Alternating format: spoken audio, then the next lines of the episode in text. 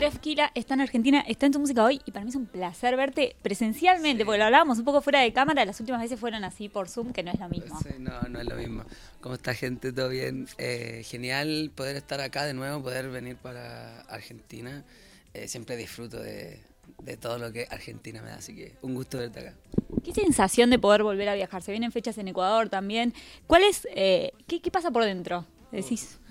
Para mí el viajar de nuevo es también conectar eh, con conocer cosas nuevas, inspirarte. eh, desde mi lugar, desde mi casa, ¿cierto? Desde mi país también puedo generar cosas, pero el salir a inspirarte, a conocer, a recorrer, simplemente ver nuevas calles, comer nueva comida, ya te entrega una nueva vibra como para llegar a casa de nuevo ya con otra onda, con otra visión. ¿Y estás creando? ¿Sos de, crear cuando estás así de viaje? Porque la- las últimas veces que hablamos era como, bueno, un proceso como más interno, más, más personal. Sí, no, estoy creando mucho, mucho, en muchos aspectos, ideas de todo tipo, de ropa, de canciones, de conceptos, de todo tipo. Eh, siempre estoy creando porque tiene mucho que ver de la mano con eso que te dije recién, como de vivir un poco. Quizás estaba en esa época como de vivir la vida un poco para tener que decir. Entonces ahora que tengo que decir, lo estoy diciendo por todas las ramas posibles, o sea, en la ropa, en la música, en lo que sea. ¿Qué te gusta vivir? ¿Qué es lo que más disfrutás, por ejemplo, de- del viajar? A mí me encanta, como te dije, cosas muy simples. No, no, no es como que soy típico turista que va. No, es muy simple, como, como te dije recién. Ver calles nuevas, conocer. Llegar a un hotel nuevo y ver cómo está hecho, cómo son los pasillos. No sé, disfruto de otras cosas. Como ya el simple hecho de ver cosas nuevas para mí ya es muy estimulante, como para mi fuente de ideas. O sea que la inspiración puede salir de cualquier cosa. O sea, desde un edificio hasta una persona, hasta... Sí, eso es lo más bueno, o sea que de, de ese sillón rojo que está ahí puedo sacar a lo mejor algo.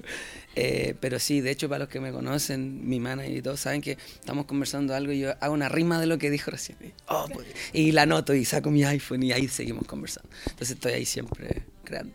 ¿Y Huella Letal, por ejemplo? ¿Cómo fue? ¿Cómo se dio? Huella Letal fue porque me dio una época muy reggaetonera, muy así como de escuchar reggaetón todos los días. Y en un momento dije, hey, creo que estoy preparado, sin darme cuenta, creo que estoy preparado para hacer reggaetón. Y em, This Beat, que es uno de los productores de reggaetón que está duro allá, saludos para This Beat, me manda este beat de Huella Letal con esta guitarra, que no se ve tanto eso en Chile, eh, porque es como más reggaetón duro, que está increíble también. Entonces me manda este reggaetón guitarra y yo digo, hey, esto está increíble. Y me monté como lo sé hacer con todo el romantiqueo y salió hermoso. Pa' concretar lo que dijimos por el chat. ¿Y el video, por ejemplo, te involucraste ahí en la, en la idea, en la producción de eso? Sí, sí, totalmente. Es un video súper simple, o sea, es muy simple, pero es bonito, es como tierno, está como bien logrado. eh, y me gusta porque queríamos lograr eso. Siento que en la industria nos está empujando mucho a tener que gastarnos todo el presupuesto en videos que parezcan películas y cuando lo que importa es la música y es lo que estamos transmitiendo y es lo que queremos decir y finalmente el video es lo que me está acompañando ese mensaje principal, o sea, es el complemento de ese mensaje principal. Entonces quisimos volcar un poco la atención a la música más que al, más que al video, pero el video quedó bien logrado también. Igual vos creas música, pero creas imágenes, creas un montón de cosas. O sea, sos un artista muy completo. ¿Cómo sos a la hora de rodar un video? Porque podés eh, tener una idea, decir, bueno, quiero ir por acá, pero te relajás ahí o llega un punto, por ejemplo, del rodaje que decís, che, no, no quiero más, ya está, hace 20 horas que estoy acá. Lo disfrutás, sos de estar atrás del monitor. No, no me relajo nunca. Ahora no estoy relajado. no, sí me relajo. O sea, cuando estoy en un rodaje o, en el estudio, siempre lo que busco es como estar en modo, modo bestia, siempre en todo momento. O sea, si vamos a estar rodando, estamos rodando y dale, y levantémonos y saquémoslo. Soy como muy hiperventilado en ese sentido, como que sí, sí estoy como muy, muy activo, eh, porque finalmente lo que sale ahí hay mucha gente involucrada detrás, pero cuando eso sale, sale con Dref Kila presenta y es Dref Kila el que sale ahí. Entonces, para mí es súper importante que vaya mi esencia en cada parte y por eso estoy como tan metido y como tan siempre activo. Siempre estoy muy activo en, en rodaje, en grabaciones. Clave que cada detalle responda a lo que sos vos, ¿no? Totalmente, totalmente para que el concepto siempre se entienda y se completa. Ahora, ¿en algún momento para la cabeza? Porque recién me decías, un edificio me puede inspirar, voy viajando, voy creando todo el tiempo. En algún momento, ¿cuáles son esas cosas que te hacen no pensar en nada?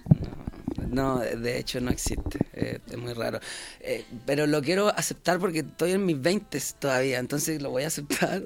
y voy a, y voy a dejar que mi mente trabaje lo que tenga que, que trabajar y quizás en, un futuro le encuentre el botón de apagar a la mente. Pero por el momento no me, no me hace falta. O sea, uno también necesita esa desconexión y todo, que siento que viajando a ver a mi familia, estando con mi mamá, con mi perrito, que lo extraño mucho, eh, me baja la tierra. Pero no, en verdad, si me acuesto, voy a dormir y estoy pensando todo Me despierto. Bueno, pero ese proceso imagino que lo disfrutás, o no, o es, o es ese estar pensando permanente genera a veces un poco de tensión. 50 y 50. Hay veces que, estás, que te está pasando todo lo mejor de la vida que pediste y no lo estás disfrutando porque estás pensando en el otro paso siguiente. Y eso estoy intentando como, como controlarlo, no estar pensando tanto en lo que viene y también disfrutar de lo que, de lo que está pasando, porque en verdad para eso estamos trabajando, para lo que está pasando. ¿Y en qué estás pensando hoy, por ejemplo? estoy pensando en, en que, eh, nada, en que quiero hacer mucha música y ya quiero internacionalizarme. Cuando, cuando conversamos antes te decía que estaba como en un proceso personal y todo, pero ahora ya no estoy en eso, quiero expandirme, quiero soltar todo lo que aprendí durante todo este tiempo y me siento apto para estar en el estudio como con cualquier artista, entonces por eso quiero salir al mundo, grabar, hacer cosas. En mi marca de ropa también estoy full haciendo, eh, pensando en colaborar también con más gente, en hacer, en hacer pop-up store en Chile, que sean como tiendas emergentes de un día a otro. No, miles de cosas, miles, miles. Bueno, es que también tenés muchos proyectos, como para estar pensando en muchas cosas, porque música venís sacando muchísimo. Bueno, Claudito lo conocimos hace cuánto, hace meses. Sí, el año pasado saqué tres álbumes, o sea, dos, dos álbumes y uno que como de música que ya había sacado. Y, nada, y fue parte de eso, como de hacer, hacer, hacer para conocerme.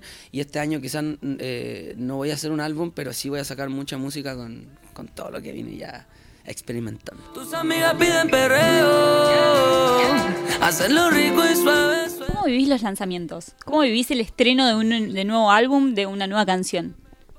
No como debería.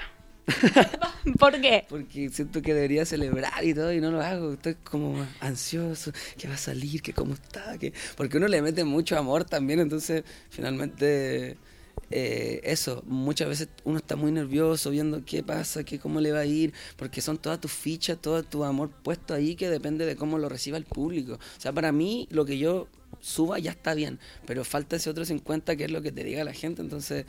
Eh, nada, finalmente la gente siempre es, positivo y te das cuenta que esos miedos son de puro, puro tonto, ¿no? Porque en verdad eh, la gente quiere, quiere tu arte, quiere ver tu arte. Cuando ves que la canción está rompiendo, que el disco le está yendo bárbaro, ahí ya eso es un alivio. Sí, ahí hay el alivio y digo, va, por fin resultó bien, vamos. Y nada, y en esa estoy ahora, simplemente estoy haciendo musiquita del corazón y, y tirándola al aire. No sé si estoy respondiendo como a la industria o, a lo que está pasando en el momento. Sí me encanta el reggaetón, sí me encanta el trap, sí lo hago. Sí de hecho, Huella Letal es, es un reggaetón, pero tengo muchas otras cosas por dar, así que quiero mostrarlo. Estás haciendo lo que estás viviendo y sintiendo vos, o sea, lo que te gusta. Sí, totalmente, todo lo que me gusta, todo lo que se me venga a la mente y finalmente el que tiene que quedar conforme soy yo y si yo estoy muy conforme y amo lo que estoy haciendo, la gente lo va a hacer igual.